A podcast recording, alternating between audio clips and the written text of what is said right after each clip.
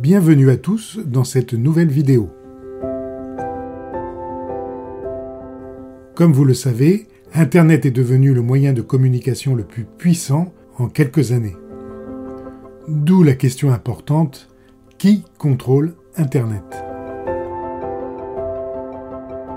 Eh bien commençons par l'ICANN. C'est une association sans but lucratif. Son rôle consiste à affecter les adresses Internet, les IP, et les noms de domaine de premier niveau, c'est-à-dire les .com, .net, etc. En conséquence, le pouvoir d'ICANN est considérable.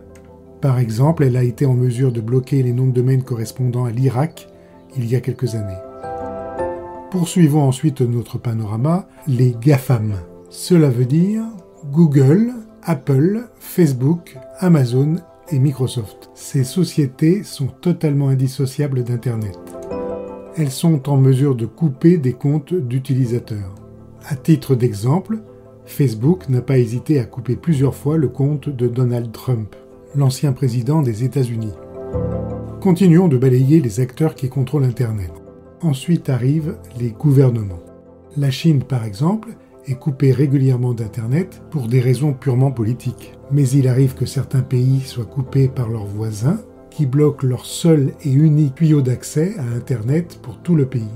À ce propos, j'ai une petite anecdote à vous raconter. En Georgie, une femme de 75 ans a coupé une fibre à l'aide d'une pelle. Celle-ci alimentait toute l'Arménie, qui donc n'a plus eu Internet pendant plusieurs jours.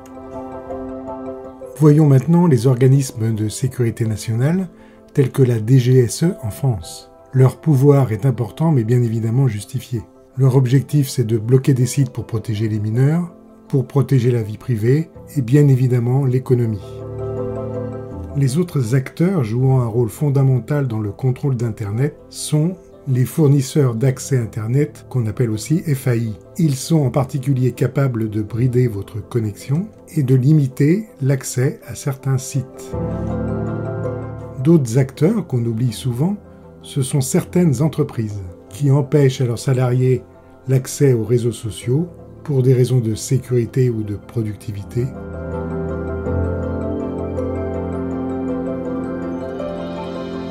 Et il ne faut pas oublier les parents. Il existe en effet bon nombre de logiciels, qu'on appelle d'ailleurs contrôle parental, qui permettent la restriction de sites ou d'applications à une certaine partie de la famille. Et enfin, le dernier échelon, c'est vous tout simplement.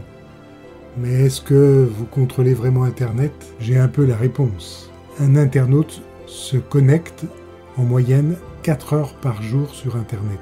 Donc visiblement, vous êtes encore loin de vous contrôler. Et eh bien du coup, n'oubliez pas de vous abonner à ma chaîne, de regarder mes anciennes vidéos, et je vous dis à bientôt.